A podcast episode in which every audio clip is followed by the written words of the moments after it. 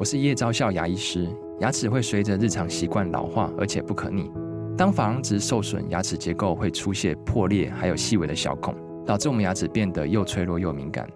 这边我真心推荐贝欧尼修复牙膏，内含 BioHAP 成分，搭配正确的刷牙习惯，经科学实证，可在两周有效让牙齿再矿化，修复受损珐琅质的细微小孔。相关资讯及购买通路，请参考资讯栏连结。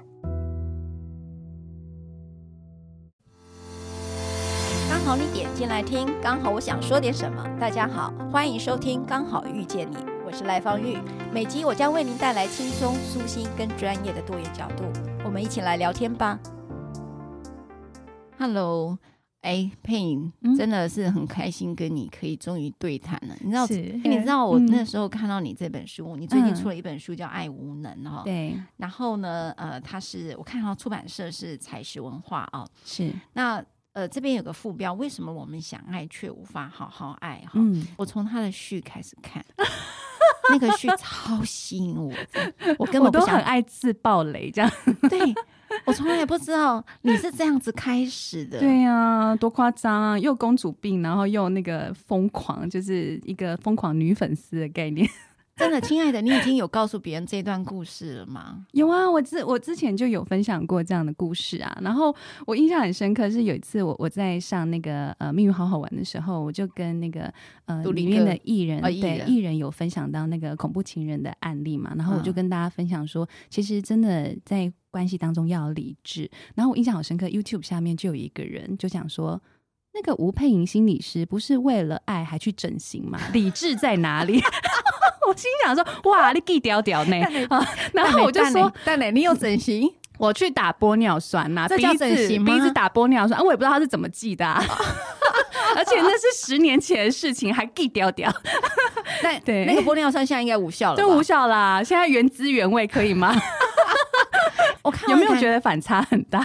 没有没有是没有，但我觉得你好勇敢。”啊，怎么说？因为一个自我揭露哈，嗯嗯，因为当呃佩莹在写《爱无能》的时候，他就从自己为什么要写《爱无能》的开始，嗯，那也是提到他自己单恋，对，单恋，苦恋，苦恋了十五年，没有这么久啦，一年一年就够煎熬了啦。但是五年的创伤吗？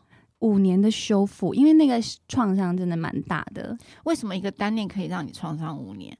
因为我这个真的，我这是应该爱白痴的人，所以想要 知道，你爱太顺利，不是爱白痴，我是爱的很安全的人啊。对对，你对，所以你没有困扰。对，我确实爱的很安全。可是你为什么会去单恋一个如此不知道结果跟 ending 在哪里的事情呢？其实也不能完全说没有结果，因为那时候我跟我跟对方的关系其实非常非常好。OK，对是好朋友，是非常好的朋友。那刚好那一段时间我就分手了。分手之后，就是呃一时之间没有办法承受那种孤单寂寞嘛。因为那时候我在大学的时候，我我必须说，我觉得我很被很骄纵，就是那时候是一个公主病很严重的状态。Oh. 就是就是之前的男朋友都对我非常非常好嘛。Oh. 然后分开了之后，突然间觉得好不能够适应。嗯，对，然后不能够适应之后，我就一直找这个好朋友，然后就跟他聊天哭诉。那时候其实也没想太多，我们彼此都没有想太多。然后最后慢慢就觉得，哎，我觉得我都被接住了。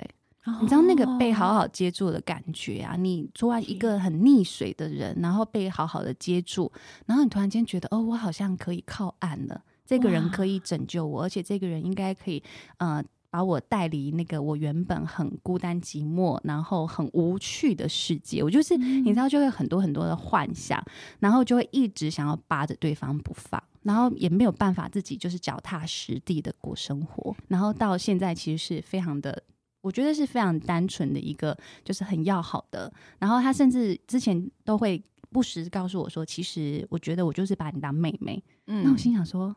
那、啊、你为什么不能把我当情人？是啊，对啊，我到底哪里不好了？所以你知道那时候很心碎的是，因为你从一个很骄纵的状态，然后很公主的状态，然后到你一直被拒绝，嗯，那一阵子我其实真的是一个人生最低潮、最碎裂的状态，因为公主突然变成行乞的人，爱爱对，就是变成一个女乞丐，对，就是对啊，在爱情里头变成一个乞丐。以前是被呵护的女王，对对对对，你知道那个跌落舞台，就完全跌落谷底。因为我其实是一个没有把自己照顾好，而一直渴求别人照顾的状态。嗯，所以我就一直觉得说，哦，那一定是我不够好，所以他不愿意来回应我，跟不愿意来照顾我。那我是不是应该要再把我自己的外在再打理的更美一点？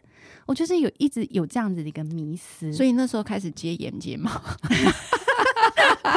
没有，那时候脸都快烂掉了。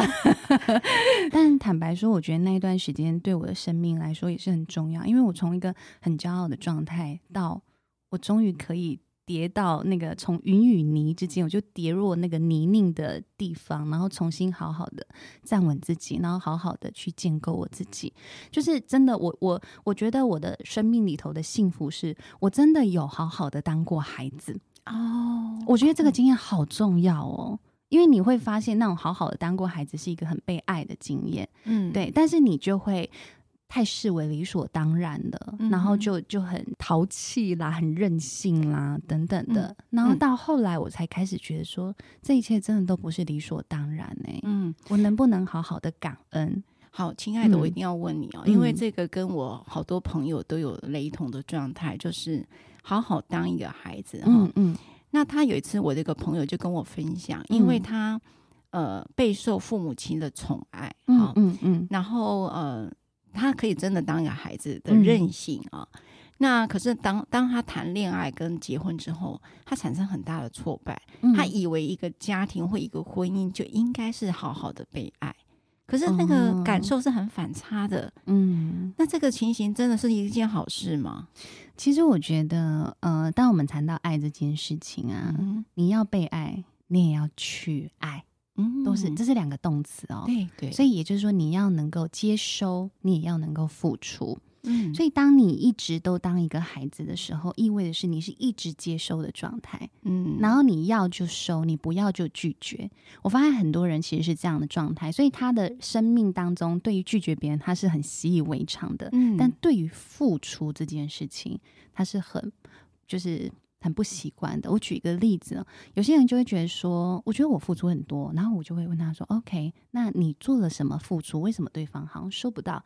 我就说：“我差不多每个礼拜都会主动跟他讲话一次。”嗯，他就觉得他付出了。哦，然后我就说：“哎，这可是这在一般的关系里头，他是很很嗯很常见的，很很，很习，就是很自然而然的一种。”的交流跟连接啊，因为怎怎么会？你觉得你一个礼拜里头，你有主动一次，那个东西叫你的付出？哎、欸，这个亲爱的，这个我一定要再深谈问了，因为这这 操作应该很多年轻男女生的点了哈。嗯嗯嗯，你刚才也提到一件事情，我我坦白讲，“爱无能”这三个字，我当时是从一个德国的观察家所提到，“啊、爱无能世代”哈，那是几年前的一本呃书啦哈。嗯然后呢，那时候在提到说，这是一个很强调爱自己的时代，再也没有错，再也没有比这个时代更强调爱自己，太多自恋了。对，但是呢，他确实很难跟别人建立长久的亲密关系。对，好，那那时候呃，佩影其实有 podcast 里面也提到了一句哈，嗯，有一句话他打中你，就是。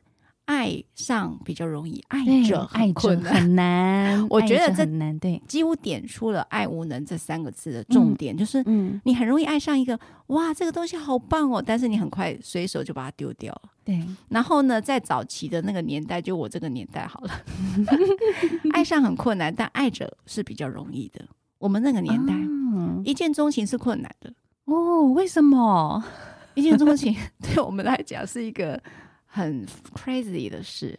哦，很不理性是吗？对对对，所以在更早年一点是用相亲的吧，嗯、就是用门当户对哦，好，门当户对里头就有很多的想象，然后还会用去合八字，嗯、你就明白了那个 多么的忐忑，对不对？哈，就。明白了一个关系的建构好像需要很多外在的成全，嗯，好，外在条件的成全哈，嗯，那。佩颖在这本书也去提到了门当户对，但他用了新的解释。嗯，好，在这个新时代里头的门当户对，不是只有条件的门当户对，嗯、而是心理上的门当户对，对关系里头的门当户对，对，自我价值的门当户对，自我价值的门当户对。嗯、所以刚才我回头来讲，佩颖刚才提到说，需要开始付出之外，你要需要开始沟通。啊，开始沟通，对，然后需要有一些在关系当中的妥协嘛。嗯，嗯，我们刚刚讲爱无能世代里头，他很强调自恋这个概念。嗯、自恋最最直接，你会遇到的冲突就是，当我今天我想要吃牛肉面，你想要吃意大利面，那怎么办？嗯、你为什么不能跟我一起去吃牛肉面呢？对，你爱我就应该听我的吗？对啊，所以你就是就觉得我到底爱你干嘛？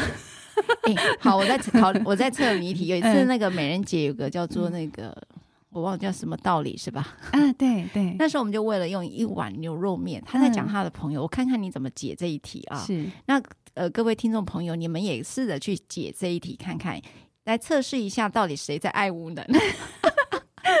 哦，我觉得爱无能的反反面就是讲你爱人的能力，爱的能力啦。哈。嗯嗯，所以我们来讲这个小故事哈。嗯，那时候这这对夫妻是一个有钱的夫妻哦。好，然后呢？然后他就去点了一碗牛肉面，嗯，点了这个牛肉面之后呢，这老婆说：“我觉得我吃不了一碗牛肉面，其实牛肉面都很大一碗啊，嗯嗯嗯，我就点个小菜，那你的面分我吃一点就好了，嗯，好，老他就老婆就这么要求了，老公说不要，嗯，我要自己吃一碗牛肉面，你要嘛你就自己去吃，他说我吃不完，你吃不完就把它放着啊，嗯，你不要吃我这一碗，OK。”这个老婆就非常难过，嗯，难道一碗牛肉面你不能跟我分享吗？嗯，好，所以她就回去就跟很多的好朋友就投诉了这个，哭诉了她的老公的爱无能，哦、就是说爱不是就是要分享吗？嗯、你一碗牛肉面是占了你多少？你不能分我吃吗？嗯，佩影，如果是你，你怎么看？你看哦，我就听到两个观点，然后一个是老婆觉得爱应该要分享，嗯。老公觉得爱应该要尊重啊，谁对谁错都对耶，对啊，都对耶，是是都对耶，是、啊、那怎么办？所以，所以呃，应该就是这个时候，老公可以多一些情绪安抚的话啦。Uh 老公表达了自己意见，知道自己的意见跟老婆不一样，然后老婆可能会有点不开心的时候，老公也许可以说：“哦，我知道你很想跟我分享，那我现在心情我很需要一个人独享。”嗯。对，但老婆要，嗯、对，就是老老哎、欸，其实老公也提供给他一个选择的方向啊，你要不要点餐？然后你吃不完没有关系，嗯，对啊，老公其实有提供他的选项啦，好棒哦。所以老公讲，如果老婆还是不接受呢？那就吵架啦，那就吵架啦。所以其实你你就会发现，有太多时候我们在关系里头有一些强制性，就是我认为我是对的，嗯、或我需要争输赢。嗯哼，明白。对对，嗯、我我觉得佩影超级棒的哦，嗯、因为他在这本书里面也去提到了。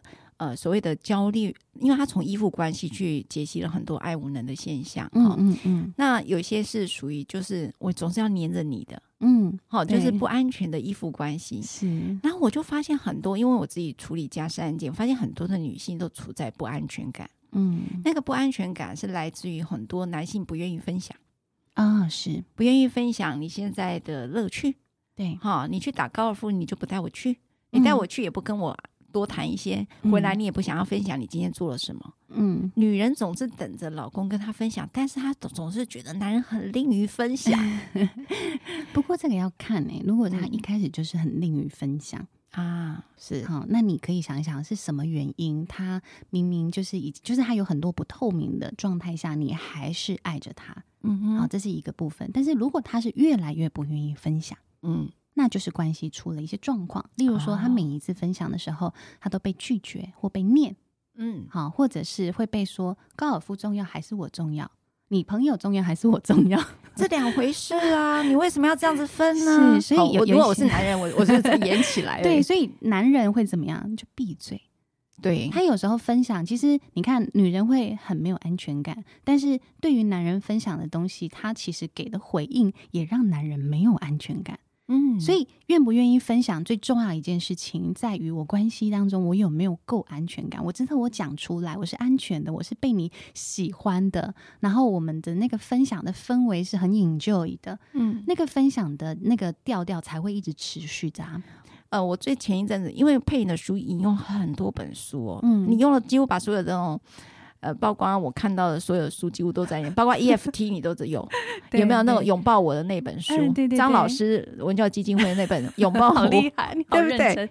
我我看到最后一页，你知道吗？因为那个你放到最后面了，那个 EFT 的那个回应、沟通回应的，你都放在后面。对，所以他这本书超级诚恳的，诚恳，诚恳。他他的诚恳在于什么？他不藏私。嗯嗯嗯，他几乎把这个呃，我可以，他他理解了这个爱无能，呃，从这个关系依附关系怎么样去解构这个爱无能这件事情，他引用了很多的书，也还有引用了电影。你知道最近有一部电影很红，叫《当男人谈恋爱时》，对，好多人在破，我都还没时间去看。你看他的票 房值应该会破那个比悲伤更悲伤那部。哇，嗯，二点五亿哈，在我们录音的时候，我看到报纸已经二点五亿了。嗯，那那个好像是二点六亿，比悲伤还更悲伤是二点六亿。嗯，那这是一部韩国的电影，但是它翻拍到台湾。嗯，好，那我觉得它最特别的是，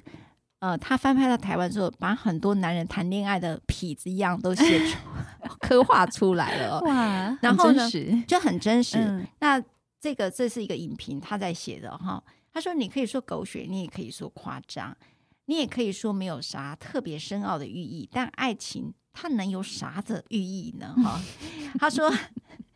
他说：“其实爱情就不这么一回事哦。”他这本刚才这篇文章，他的标题我觉得特别喜欢哦。他说：“催泪的不是离别，而是在离别面前，人与人是怎么相爱的啊？”嗯、那这个是由徐伟宁跟邱泽演的这部《流氓的温柔》，呛到你流泪。听说让几十万的人口都流泪了。嗯哇，你知道，然后我就去访问了一位 呃一对男女哈，年轻的男女哈，然后我说，你们看完的感觉是什么？他说看完就说男人跟女人好不一样哦，嗯，对恋爱很不一样，是对。如果我今天今天问佩仪，嗯，你觉得男人谈起恋爱时，嗯，前三种你觉得是一个爱无能的现象会是什么？呃，我我觉得其实这真的是有一些社会结构的状态。好，那当然我看到在我的实务工作当中，嗯、男性的劈腿比率稍微高一些些。嗯、哦，那为什么呢？那真真的是现实吗？还是因为我求助的女性的比例高一点点？哎，这个也可以对想一想。主主要是呃女性的求助比例稍微高一些些。那男性如果自己劈腿了，他不一定会来求助。他很开心，他为什么要求助？男性被劈腿了啊，被劈腿不一定会来求助哦，那是面子问题，被戴绿帽，对不对？所以，所以其实我我只能说，在我的实务观察当中，呃，男性劈腿的状态，然后被讨论，甚至被带到智商情境来讨论的情况会稍微多一些些。那其实我在我的书里头，《爱无能》这本书，我有谈到了多腿症。对，你用多腿耶，就是、你没有用多人运动哎。因为总是要三个字啊，就是要那个齐名一下，对，所以我就用了多腿症。那多腿症其实就在讲的是，嗯，就是怎么会你同时可以爱上不同的人？对呀，很难理解耶。哎，真的有人有办法这样子的情况啊？那他其实有时候他就觉得，哦，这个女孩温柔婉约，然后那个人性感火辣，好，然后那个人天真活泼等等的，他就会觉得这些这些特质我都喜欢呐，我都喜欢那种纳为己有的感觉。所以其实有时候，有时候我们在亲密关系，我说其实不成熟的亲密关系，其实是有一种占有。嗯的状态跟就是我跟你有关系，但是我拥有你这个人，你就是我的呃小三、小四、小五这样子的情况。但其实他背后啊有一些更深层的心理状态，是也许这一个人本身他有很多没有办法自我整合的部分，就包括说有一个人他很喜欢自己是英俊潇洒，然后又是一个风流倜傥，然后又是个幽默风趣，然后又个温文儒雅，就他很需要这种。各种形容男性的正向特质都在自己身上，可是他没有。嗯哼，对。但是如果一个人没有办法去整合自己没有的东西，就是我不论是我有什么跟我没有什么，它都是一个完整的我。的情况，他如果做不到这件事情，他就需要从外面，好这一些每一个人身上，都像是从他们身上寻找自己的心灵碎片，嗯的概念来拼凑自一个完整自己，嗯，所以这是会带来痛苦的。诶、欸，我看过一本书，他提到哈，嗯、那但我也想听你的看法，嗯，他说这种多腿症者哈，嗯、通常都是自恋性格。是真的吗？有，一部分是自恋性格，嗯、但有一部分是他就算多腿，他也是把大家都照顾很好。哦，这倒是有。你一讲，我就想到某个演员，对，对啊，就是时间管理很好，管理大师。对啊，对啊。所以其实应该是说，他有没有？在这个行为当中造成痛苦，因为我觉得在年轻世代啊，年轻世代真的对感情的专一，也许真的就没这么高。嗯，越来越多人在讨论开放式关系，所以他们并不觉得开放式关系是一个困扰。对呀，对，他们会觉得这是一个健康的需求表达，而且我的另一半也同意，我另一半也是开放式关系，嗯，那有什么不好？嗯，所以我我不觉得这样的情况，他就是真的在多腿症的范畴里头。我讲的症。症状其实它是它会造成困扰的，它会造成痛苦的，嗯、造成另外一个人痛苦。对，不论是自己的痛苦或另外一个人的痛苦的情况。所以你说，嗯，其实是一个呃，一可能是自恋，二可能是自我整合困难。那、嗯、你觉得为什么嗯、呃，男性比较自我整合困难？呃，男性在自我整合有困难的情况下，也许是他们对自我的探索的那一个比例没有这么高。对。对，我赞成，我非常赞成。然后他们呃，他们对于自我的困扰，他们愿意表达的程度也不太高，所以他们到底该去哪里求助，或者是有什么人愿意陪他去讨论？嗯，嗯，那个东西是有难度的。嗯，我我其实很赞成配音这个，这个为什么我一直在 Podcast 里一直不断的讲这件事，嗯嗯，就是说，我觉得男性的情感。教育哈，情绪教育哈，你讲教育，大家就严肃起来。嗯嗯，但是是说，这整个文化跟整个教育的体制里面，并不容许男性有细腻的情绪跟情感的表现。对，而且他们对于呃像这种比较阴柔性的表达方式，总总是贴上一个不够 man 哦。嗯，所以你会发现在国外就在讨论啊，男人男孩危机。哦，是，就在讨论这件事。嗯，也就是说，我们其实对于男孩子能够表达情绪、情感，而且是擅长的，通常都把它放在不够 man，然后用很霸凌的，在学校体制里面会用霸凌的。好、嗯哦，然后第二个，你就会看到到社会里头，你可能会看到那种呃，像那个郑捷案啦，哈、嗯嗯哦，我们都在称之为这个男孩危机哦。嗯，那其实，在这个时代里面，我很谢谢。佩影写这本书的原因是，呃，男孩子其实呃，他们在做情感跟关系的挫败的时候，嗯，你其实是可以找到更多元的想象，是哈，就是说这个女孩子不愿意跟你在一起，哈，或者你的伴侣，不管是男生或女生。你可以不要直接画到一个等号，就刚才配我我在举那个牛肉面是一样，嗯、其实它有很多元，其实他并不是不愿意分享，嗯，只是他分享的方式跟你不一样而已，对，对不对哈？所以你对于关系的定义跟想象，其实你可以更多元的去看这个。第二个是、嗯、你要容许接纳自己的情感跟情绪的表达，哭这件事情不代表你不 man 呐、啊，嗯嗯嗯，对吧？哭才勇敢嘛，嗯、是对不对？哭才是勇敢的，所以我就说，如果呃。男性是可以在这个地方，呃，找到了一个找到探索的能力，嗯，哈，而且找到一个探索的友善环境，嗯，哦，通常我真的很建议大家找智商所。如果你真的对智商所这么觉得有标签的话，嗯，我觉得呃，看书是一个很好的方法，真的是一个很呃去性别的一个做法，它是一个最安全的、很独自的、很隐私的一个操一个做法。是是是，那你第二个你觉得呢？你第二个，我觉得哦，就是你知道有一些有一些人，他们好像对外都蛮好的，嗯、然后对内都很容易有暴躁的情绪。啊、有诶、欸，对，好，嗯、也就是说，其实我我觉得，我我我觉得可能也有一部分的是那个，呃，我们对于。大部分社会期待的眼光，哈，我觉得你男性可能在外面，你应该要呃有一个样子，嗯，好，然后你承受了很多事情，也许你都没有办法吭声，可是你回到家里，你面对一个相对安全的对象的时候，你就会很大量的去释放你的情绪，嗯、好，我觉得这是一个层次，但我觉得另外一个层次，它比较呃不一样的地方在于，有一些人哈，他从小到大是被期待长大的。嗯，好，例如我们特别是男孩子，男性比较多会承受这样的眼光，是父母投注了非常多的资源。嗯，好，跟时间在男孩子身上的时候，其实他又会到造成一个现象是，这个男孩子他真的可以很自在的去成长他自我吗？嗯，还是我只能成为我父母心中的那个样子？嗯，好，那如果他在这样子的被期待、被要求，然后被框架的环境下长大，他终于有一天，他觉得我我我想要成长大成人，我想要做自己。可是，当他如果遇到另一半，他另一半开始跟他讲话，跟他自己的想法有不一样的，就是一样意见不一致的时候，就很容易出现所谓暴躁的状态。嗯，为什么呢？因为很有可能是在这个男孩成长的过程当中，他都一直有一种知觉，是全世界人都要控制我。哦，现在你你是我的另一半，你也要控制我了，是不是？他对于那一种反应就会特别的激烈，或者是不论是控制也好，或者是否定啊。如果他长成长的过程当中，他常常是有被挑剔的，好，或者是有被嫌弃的，好，或者是被就是要求东要求西的情况下，就很容易有这样子暴躁的情况。而这样子的情况，真的在男性身上会稍微多一些些。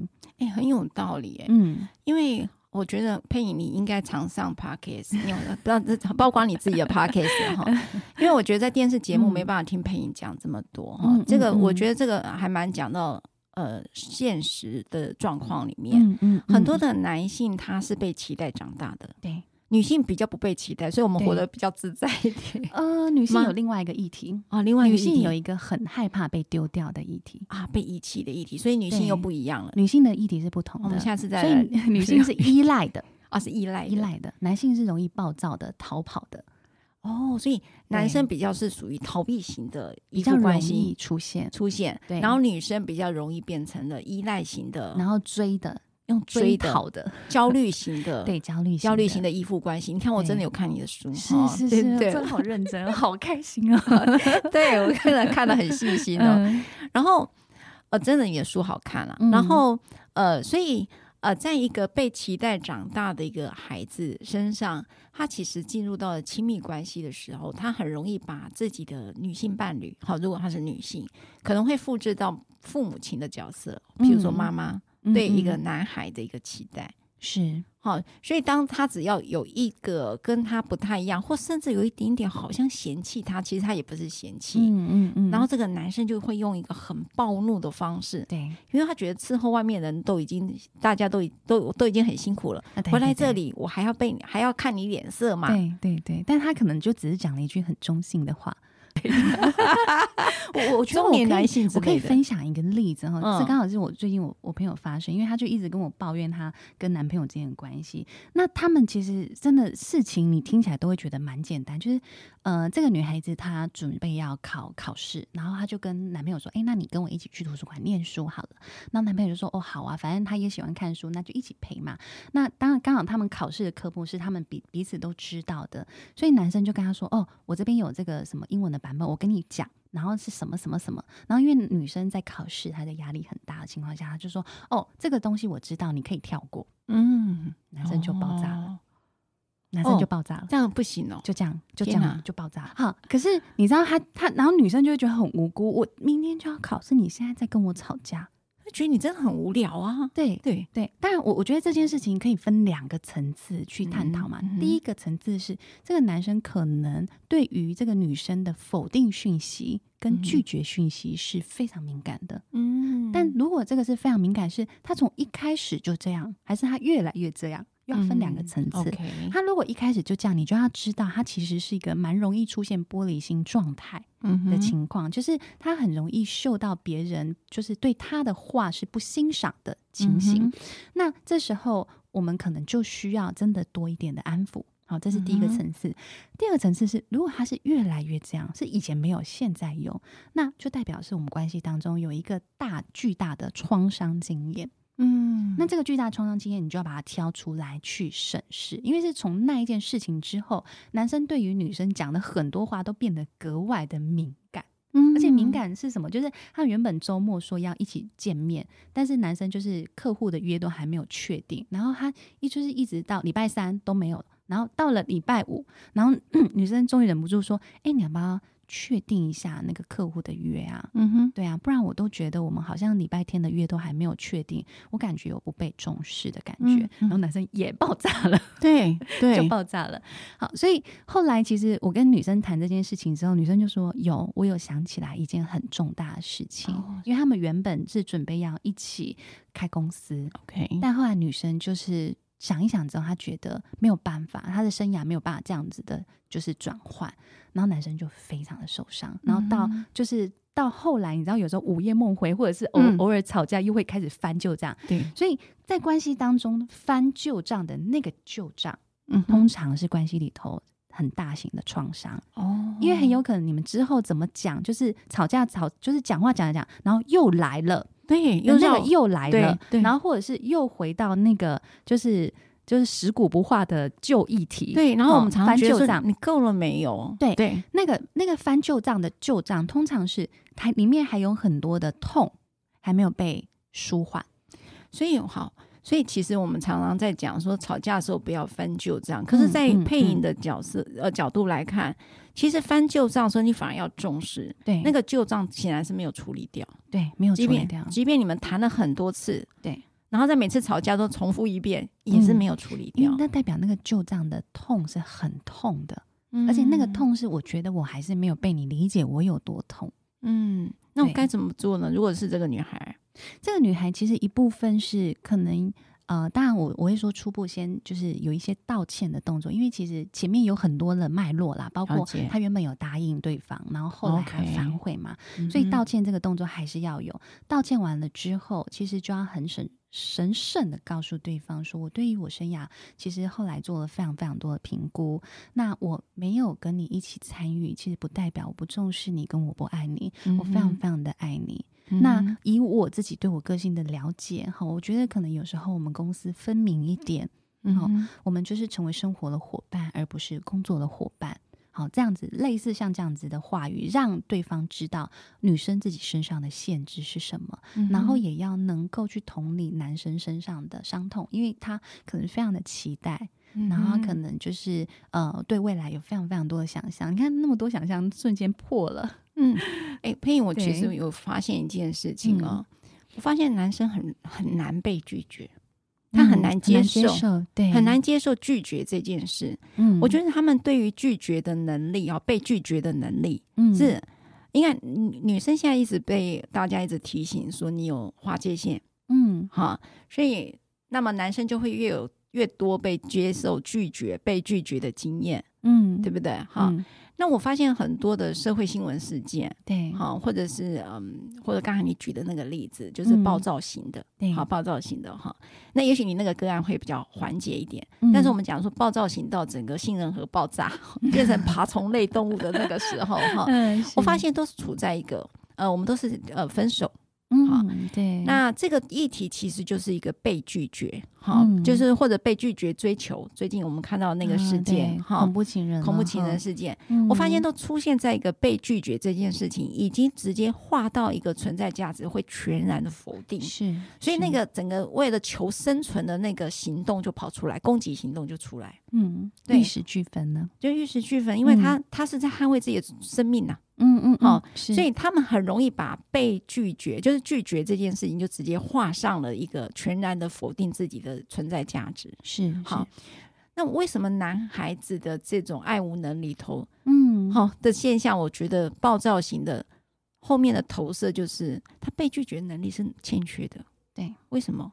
呃，这东西还是回到了自我的稳定性。好，你知道其实很妙，大家都会觉得说，男性不是家庭当中的既得利益者吗？是，为什么这个既得利益者他没有办法接受被拒绝？嗯，好，有时候我们要重新去思考是，是他真的是既得利益者吗？嗯，他自己真正想做的事情有被视为一个个体般的尊重吗？嗯，可能不一定有，所以很有可能是他们在成长的过程当中，他们的自我也是强烈的被忽略的状态。嗯，好，所以某种程度，我觉得这样子的成长历程哈，就是不被理解的或不被呃重视他的情感需求的状态下长大的孩子，他的自我的不稳定性也是很高的。嗯，好，那我们说自我不稳定性的情况很高的呃孩子长大，我必须说。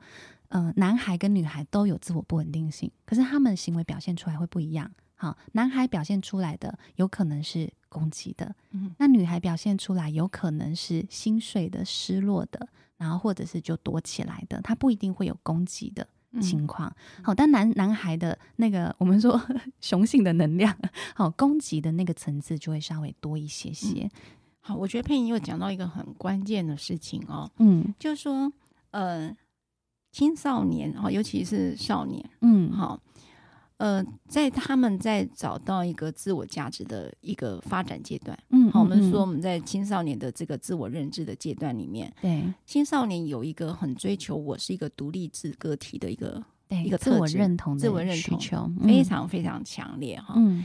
那可是那个时候，经常往往用很叛逆的行为啊，因为他们总是会做出很蠢的事。那我我觉得 Podcast 有很多的年轻，呃，不不不，应该讲说有很多的年长的人在听哦，他的孩子也可能青少年。那这是我的观点，我也想要问佩影你的看法哈。嗯嗯。也就是说，刚才佩影在讲一个男孩子有很多的经验，是他想要追求一个独立自主的时候被尊重的，对那个部分，他一直不断被忽略跟否决。是哈，那这个经验当中，我从少男呃少年跟少女来看，嗯、我发现少年就最容易发现，嗯，因为他的行为经常会有做一个，你会觉得真的是一个很蠢的事哈。那蠢到什么？譬如说。一直打电动嘛，然后都不睡觉，然后隔天早上还要上学，然后他就说我就不去了。嗯、这个行为在我们的框架里头，这个教育的框架里头是一个非常不能理解的事。嗯，好，嗯嗯。但是他认为说我要对抗你们大人规范给我的世界，对，我就是要早上八点去上课吗？嗯，好，我就是晚上不能打电动。你们也是半夜在看追韩剧，也是追到半夜，为什么你可以我不可以？嗯，好，嗯所以当他们想要追求跟大人一样对等的权利的时候，他往往是挫败的。嗯，会很崇拜偶像，为什么？他们觉得偶像是有办法躲呃摆脱这些呃权威造成的一些剥削的。对对，好，你就会看到那个青少年特别的崇拜偶像哈，流行文化。嗯，好，那其实所以在青少年，也就我刚才讲男孩危机里面，似乎也都在反映这件事情。嗯，所以你就会发现，他进到亲密关系的时候，就会展现出他那个暴躁的一面。嗯，因为他是无法去处理掉他青少年里面的创伤。哦，对，我我这样讲我不知道对不对，我会从你的这个东西去更理解了为什么在一个爱无能的时代里头，他被忽略的那个独立自主的部分，尤其在青少年发展最严重。哦，是是是，对不对？我觉得听起来是有一些道理存在的，就是说，嗯、呃，他在青少年时期的成长的创伤，好，那当然，我觉得一部分也有可能是父母教养所带来的。那当然，我觉得父母也很无辜，就是他可能就会觉得说，你就是应该要符合这样的社会规范，是啊，所以对孩子有很多的限制，但是却忽略了孩子他在自我呃。认同的发展阶段里头，他想要成为的那个自己。嗯，那我们一旦在呃，我们说这种小朋友的时青少年的时期，我们没有被好好的体认你是一个独立的我的时候，嗯、他后续就会在关系里头就会扩大那个我，嗯，就会觉得你跟我在一起，你就是我的。嗯，好，你应该要成为我的一部分，然后让让我来去彰显我的价值。可是当我认为你是我的一部分。好，或者是我的追求，你就应该要答应的情况下，你却拒绝我的情况，嗯、那那个过往的那个创伤被挑起的时候，他就很容易被创伤给反噬了。嗯，对，就会有这样的情绪。那你觉得第三种会是什么呢？男孩子的爱无能现象会是什么？虽然我觉得我们时间已经录很长，因为我跟他聊，我发现我聊不完。啊，第三种哦，其实第三种，我觉得，我我觉得。我其实，在犹豫到底是那个恐怖情人还是绝缘症。绝缘症，对呀、啊，哦，就草食男吗？有有一些草食男的情况。嗯、你这边有好大一篇幅在讲绝缘症哎，对对对，就是爱无能的第四种是吧？第我忘记你的第几种了，你都记得好清楚。对，就是好像对爱情他干脆就不要了。对啊，对啊，就是可以自己过得很好啊。那我其实说真的，我觉得有一些自恋型的人呐、啊，好，为什么说自恋型的人，或者是过度我们说排拒型的人，好，那种就是我把自己发展的很好，我干嘛想不开进到关系里头？嗯，它就是一种情况。好，那那我我其实真的就有遇到一一种类型的人，他把自己真的照顾的很好。好，那我们说亲密关系的平衡是，我要能够独立，我又要能够亲密，好，或者是我要能够去依赖对方，好，就是你不需要让对方就是都没有任何地方可以参与你，好，或者是加入你，或者是甚至我们说服务你也好，或帮忙你也好，就是那个东西完全都没有的时候，其实就很容易绝缘。哦，因为对方在跟你互动的时候，他感受不到他存在的价值，是的时候，他也会离开。是，好，这是一种情况。好，那也有一些就是可能被过度保护、保护的很好的对啊男性，对，好，他可能就是也不一定能够体认到自己是一个成年人。哦，他永远想要当个孩子，对，有可能会当个孩子，或有可能他在自我表达的过程当中，他就没有办法好好表达，他可能就会讲的是。呃，他周遭很多的人事物，例如，好，我之前真的就听过这样的故事。好，我这故事里面应该讲的就是法兰克啦。然后法兰克他很喜欢讲说他他爷爷怎么样，他爷爷怎么样。嗯，嗯 对。然后就我就觉得这是一个非常非常有趣的现象。然后他就自己会斩断那个桃花。嗯，这样的状态。绝缘体哦，嗯，这个真的是男孩子现在在日本大概最流行这种草食男，对，对，就是他发展这个亲密关系，嗯、呃，你可以说有困难吗？还是说他不愿意踩进去，他觉得太麻烦？对，有很多的麻烦，因为亲密关系有时候你要照顾到另外一个人，嗯，你要回应另外一个人。我也可以理解了，为什么爱无能会发展到性无能？嗯、因为那个性是更多的沟通，亲密关系的沟通里头更复杂的一件事情哈、嗯。所以很多的呃男女关系就可能，我们今天谈的其实都比较接近男女异性恋啊，或者是直男的状态哈。当然，我觉得同志可能有另外一个呃，我们可以再往下聊的事情啊。嗯。因为时间原因啦，哈，我想要最后留给佩莹讲一句：如果你针对于今天嗯啊、呃、一个。爱无能，我们当然今天比较锁定在啊、呃、男孩子的一个世界里哈、嗯嗯，因为当然从这部电影为什么能够二点六亿，我觉得无非也凸凸显了一个现象啊、嗯，也就是当男人谈恋爱时，很多的行为大家都不太理解哈、嗯嗯，所以透过了电影有看到更多的呃我们看不到的事情啊，嗯、那么影像化之后，让我们发现哇，原来你们是这个样子啊，所以我。发现呃在这个我觉得透过这样的一个 podcast，我觉得可以再多聊一聊。男孩子谈恋爱时会的长相哈，那有。助于这整个社会更和谐。讲的好八股，我 但这很重要啊！老生常谈，有时候真的是很多智慧，你不觉得吗？谢谢你，你好 nice，你有接住我。好，哦，那最后一句话，你会想要留给各位听众朋友什么样的一句话呢？好好照顾自己，好好照顾对方。嗯，好好照顾你们的关系。哇，谢谢你，嗯、谢谢佩影。希望有机会我们可以再继续聊。好的，没问题。谢谢，谢谢，谢谢，谢谢，拜拜，拜拜。如果你喜欢我分享的内容，欢迎订阅。想请我喝杯咖啡，欢迎打赏，我们会全数捐给儿少全新会。如果你想要更了解儿少全新会，在每集详细内容都会有介绍。大家下次刚好遇见时，我们再来聊天喽，拜拜。